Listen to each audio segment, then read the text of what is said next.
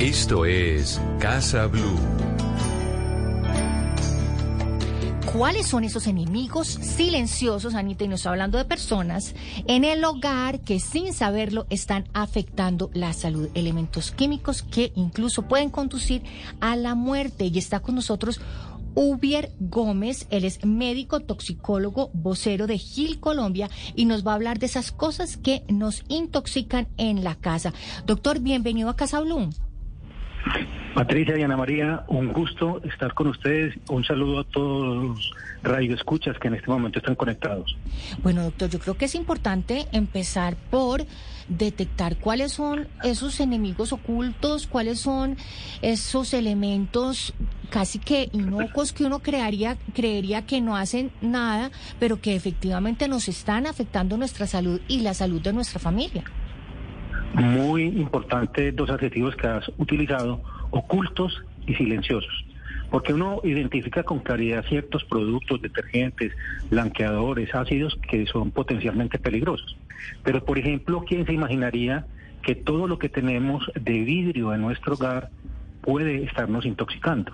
Ya que el plomo es un integrante permanente del vidrio. Durante su elaboración, el vidrio contiene plomo que se libera lentamente cuando nosotros tomamos bebidas en él o servimos cualquier tipo de producto. La situación es que deberíamos detoxificar el plomo de todo lo que tengamos de vidrio y la manera es muy simple.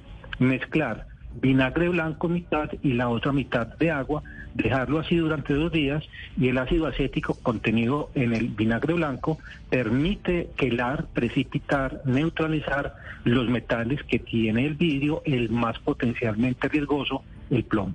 Doctor, pero entonces eso significa que cualquier vaso que compremos, copa que compremos, refractaria que compremos, hay que hacerle ese proceso cuando llegue a nuestra casa? Correcto. De hecho, mientras más fino el vidrio y más pesado es porque contiene más plomo. Quien creyera que, por ejemplo, la copa más fina, la de Bacarat, es la que más tiene plomo y el vino en su acidez va llevando a que este plomo lo libere y uno lo consume. Así que tenemos simplemente una toxicidad crónica si no preparamos adecuadamente los diferentes recipientes de vidrio que tenemos en el lugar y los vasos. Maravilloso guardar allí en vidrio los alimentos, pero mitad de ácido acético, mitad de agua, dos días dejarlo así y luego enjuagar bien y ahí tenemos la posibilidad de evitar una toxicidad a partir del vidrio. acabo de tener un momento topollillo, a la cama no te irás sin aprender algo más. Bueno, muchos no sabrán de nuestros oyentes quién es topollillo, pero yo estoy aprendiendo algo hoy que mejor dicho me dejó, pero wow, Anita, pregunta. Óigame, es que estoy aterrada porque lo que sí quiero que los oyentes entiendan, doctor, y usted me corrige, es que dicen, no, pero ¿qué nos va a pasar? Estos son alteradores endocrinos, o sea, para que tengamos claro el peligro de lo que tenemos en casa. Y usted me corrige si estas sustancias químicas son capaces de alterar de repente eh, el equilibrio hormonal en los seres humanos. Anita, es muy correcto lo que acabas de decir. Son disruptores endocrinos porque actúan cual si fuesen estrógenos o progesterona, con el riesgo a todas las edades. Actualmente vemos una enfermedad que anteriormente era muy rara y es la pubertad precoz. Y es la pubertad precoz porque las niñas están sometidas a disruptores endocrinos, el plomo que está presente en el vidrio, los bisfenoles que están presentes en los plásticos, sobre todo cuando se calientan, y nada de plástico deberíamos meter a microondas. El teflón, cuando empiezan a pegarse los alimentos, ya se convierte en un producto tóxico y canceroso. Y a eso le debemos sumar la gran cantidad de plaguicidas que contaminan muchos de nuestros alimentos cotidianos. Sabemos, por ejemplo, que el alimento natural más contaminado de plaguicidas son las fresas porque la fresa en realidad no es una fruta, sino una fruta esencia porque carece de cáscara y cuando se fumiga durante el proceso de crecimiento integra a la pulpa, a la pulpa plaguicidas. Igual sucede, por ejemplo, con las espinacas, pero los duraznos, los melocotones, las uvas, las cerezas, las peras, que tan frecuentemente miramos como frutas que son de un alto costo y muy aceptadas por la generalidad de las personas, tienen gran cantidad de tóxicos en su cáscara. Por eso una manera fácil es simplemente por litro de agua sumergimos todas las frutas, agregamos tres gotas de blanqueador de hipoclorito, lo dejamos durante cinco minutos y allí neutralizamos los plaguicidas presentes en las cáscaras.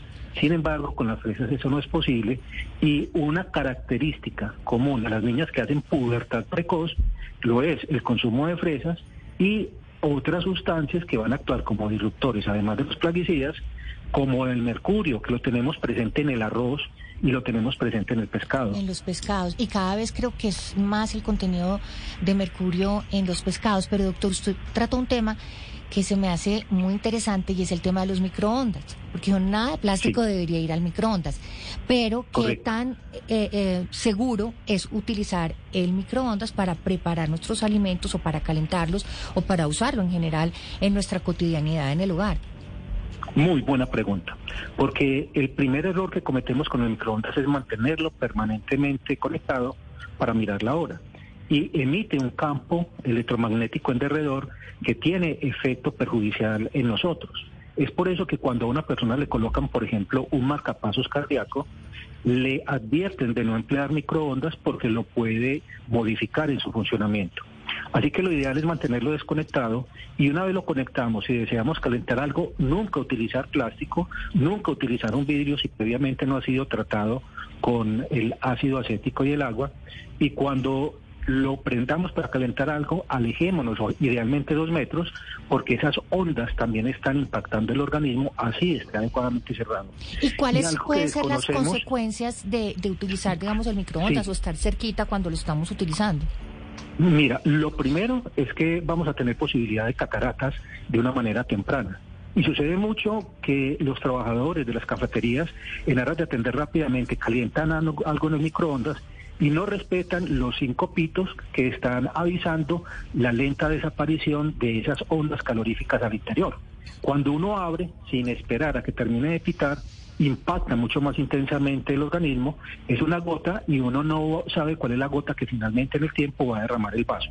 Adicionalmente a esto, los microondas pueden producir migraña, fatiga, disminución de las mitocondrias que nos confieren la energía, asociarse a arritmias y tener impacto sobre el sueño. Y hay estudios que asocian esa exposición a las ondas del microondas con cáncer.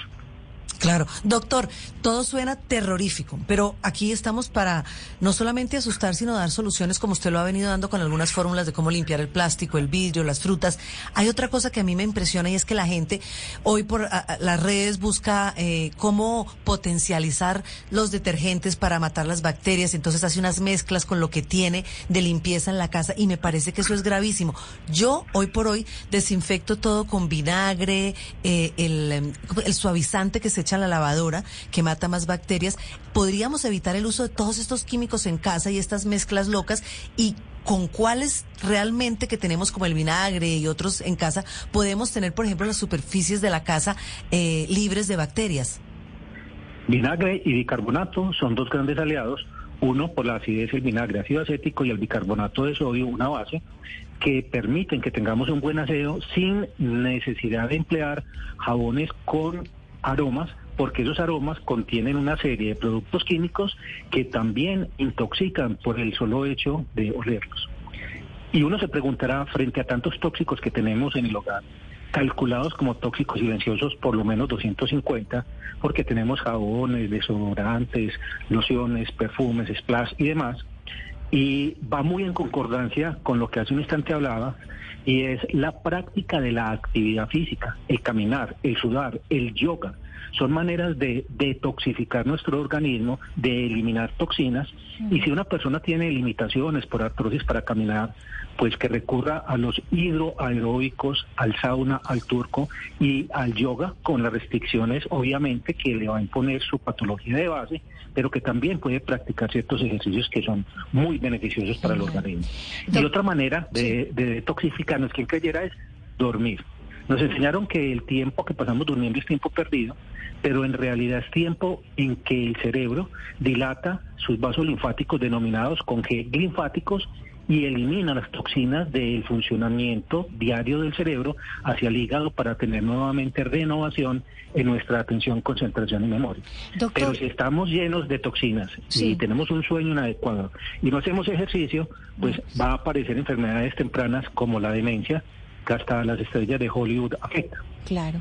Doctor, antes de terminar, yo quisiera preguntarle algo que me parece interesantísimo en esta información que nos pasaron y es el tema de los de las mascotas, de los gatos, de la arena eh, que, que, tiene el... el, el, em, Correcto. La, la, la, arena que utilizamos para que los gatos hagan sus necesidades. ¿Eso cómo se llama? Eso tiene un nombre, eso tiene que tener un nombre. Arena, arena, arena, sí. Sí, esa arena es un disruptor endocrino porque es una arena sintética. Lo ideal sería emplear la arena de río, la arena de playa, etcétera, pero si lo vamos a manipular con guantes y tapabocas para mantenerlo en un sitio alejado donde no estemos inhalando cuando los gatos escarban para hacer sus deposiciones. ¿Y, qué, digamos, efectos tiene contra la salud es, esa arena de los gatos? Sí, esa arena cuando se inhala es un potente disruptor endocrino estrogénico. Y sabemos, por ejemplo, que cuando una mujer ha tenido cáncer de mama, le dan un tratamiento con un bloqueador de estrógenos como el tamoxifeno, pero por el otro lado está antagonizándose esto con la exposición a los perfumes, a los splash, a la arena que se utiliza eh, para que los gatos tengan sus deposiciones. Entonces debemos tener precaución con esas sustancias potencialmente generadoras de toxicidad. Mira, ¿quién creyera que el teflón está prohibido en Europa? Porque cuando los alimentos empiezan a pegársele, arranca junto con el alimento el ácido perfluorooctanoico, que es un potente disruptor endocrino, generador de hipotiroidismo y asociado a algunos cánceres, como por ejemplo el de próstata. Así que lo que debemos tener en el hogar para tener la posibilidad de cocinar de una forma sana y no riesgosa son el acero, ojalá el acero quirúrgico o simplemente el acero, no el aluminio, no el teflón y podemos una alternativa más económica, la cerámica y recordar, coloquemos un filtro en nuestra casa porque si queremos saber qué tóxicos contiene el agua, basta con levantar la tapa del tanque del sanitario y veremos ahí una gran cantidad de metales acumulados que oscurecen las paredes internas del tanque y eso está ingresando a nuestro organismo si no tenemos un filtro para preparar nuestros alimentos, para beber el agua y para limpiar nuestros implementos de cocina. Sí, doctor, yo tengo dos preguntas chiquiticas. Una, las velas. Mi hija el otro día me dijo, mamá, usted todo el día prende velas para que la casa huela deliciosa y esos olores y esos químicos que le echan contaminas más el aire, por lo menos cuando las prenda, abra y deje circular el aire. Y dos, el desodorante, que creo que es